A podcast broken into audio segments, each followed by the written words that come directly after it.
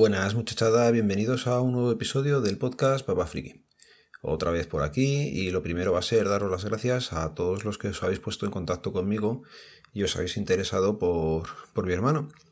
Para continuar un poco y explicaros, pues hace un par de días le subieron a planta y ya por lo menos no está en REA y podemos estar con él prácticamente todo el tiempo. Así que tanto para él como para nosotros un alivio verle ya fuera de, del sitio ese en el que se supone que están los que están más graves y era cierto porque cada vez que ibas a verle veías allí cada cosa que no veas. Con lo cual por ese lado pues mira, contentos. En principio no está ya con tantos dolores y sigue preocupando la cadera, pero bueno, ya sería una rehabilitación normal y, y un poco más de paciencia. Así que lo dicho. Muchas gracias a los que os habéis preocupado por él. Y hoy os eh, tenía preparado una medio comparativa. Quería hacer de la aplicación Podcast Adit, que me la puse pues hace dos semanas más o menos. Llevo con ella este tiempo y quería comentaros mis impresiones. Yo tengo comprada Pocket Cash y es la aplicación que llevo usando bastante tiempo gracias a las recomendaciones su día de Micropaquito. Y la verdad es que no me arrepiento de haber pagado por ella. Y tras haber estado escuchando a Juan de Friquismo Puro y más gente que la estaba probando, me decidí a darle otra oportunidad. Creo que es que ya la había tenido antiguamente, pero, pero no le hice mucho caso, la verdad. Y esta vez pues la he dejado como perdonar las notificaciones. Vamos a ver si las quitamos sin que esto se pare. Vale. Pues eso que esta vez ha sido la única que he estado usando y tiene cosas buenas y tiene cosas malas. La peor de todas las malas que le he encontrado es que no me es muy compatible con la aplicación Bluetooth Monomedia. Creo que es por esa aplicación, aunque ayer eh, haciendo pruebas me queda la duda. El tema es que si yo voy conduciendo y en la lista de reproducción tengo, por ejemplo, puestas eh, dos episodios de, de cualquier podcast o de diferentes podcasts, el jodido se me para. Acaba el primer programa y él solo no comienza la reproducción sola. Yo creo que se lo tengo puesto, que continúe y que no pare tras cada episodio. Pero cada tras el episodio paraba. Como decía antes, no se lleva bien con la aplicación del Bluetooth que tengo para ponerlo en el for, que no tiene eh, sistema para reproducir directamente el audio.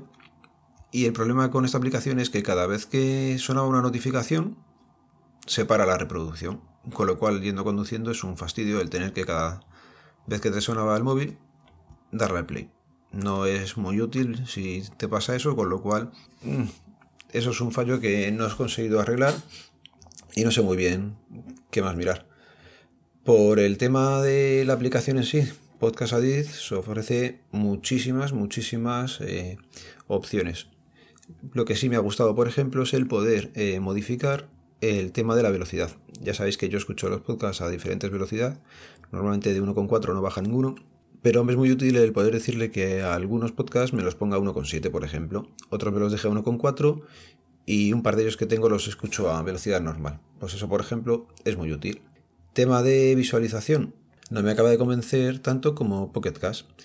Se ven parecidos, pero yo creo que es que Pocket Adit como que te mete demasiada información en las vistas.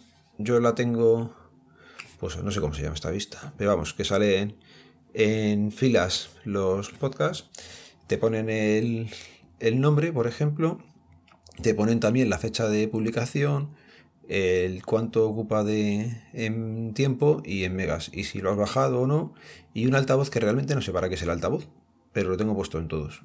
No sé si será algún tipo de, de que lo tengo puesto para que el, se oiga más alto.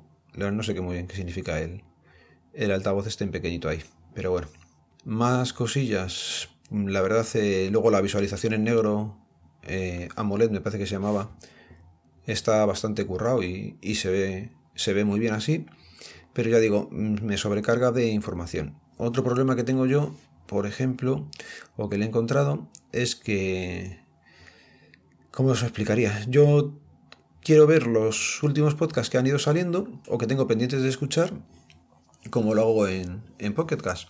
Aquí tengo un apartado que se llama episodios descargados. Por ejemplo, ahora mismo tengo 30 episodios descargados.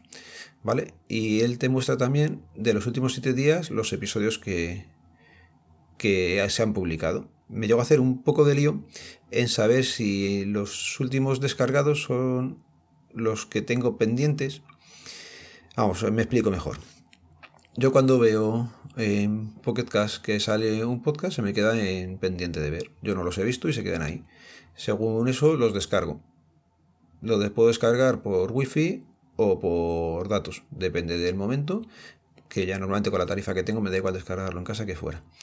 El tema es que aquí en Pocket Cast, si le pongo que me los descargue solo por wifi, me resulta complicado decirle luego cuando vas conduciendo o en un momento que te lo descargue. Tienes que hacer muchísimo más toques que los que tengo que hacer por, con la otra aplicación. Total, que para el tema de conducción, que es cuando suelo escuchar más podcasts, me está dando más problemas que la otra aplicación. Y es por eso que seguramente me vuelva a Pocket Cast y he salido un poco de la zona de confort y no, no me he visto eh, ninguna mejora. Así que, salvo que voy a perder el tema de las velocidades, creo que me vuelvo a, a Pocket Cast. No he llegado a comprarla, pero vamos, si no tenéis todavía una aplicación eh, predilecta, yo sí que os recomendaría que le dierais una oportunidad, porque ya digo, es muy personalizable y no sé si yo estas semanas tampoco he estado muy, muy centrado en cómo personalizarla o... Ya digo, me sobra información, por ejemplo, y, y el tema ese de que no se me reproduzca los podcasts me resulta un fastidio. No me quiero extender mucho más. Ya digo, es muy buena aplicación y tiene sus cosas buenas, pero para mí no, no han sido suficiente para motivarme a cambiar. Así que, bueno, comentarios y cualquier cosa, ya sabéis por dónde ando. Un saludo, nos vemos, nos leemos, nos escuchamos. Adiós.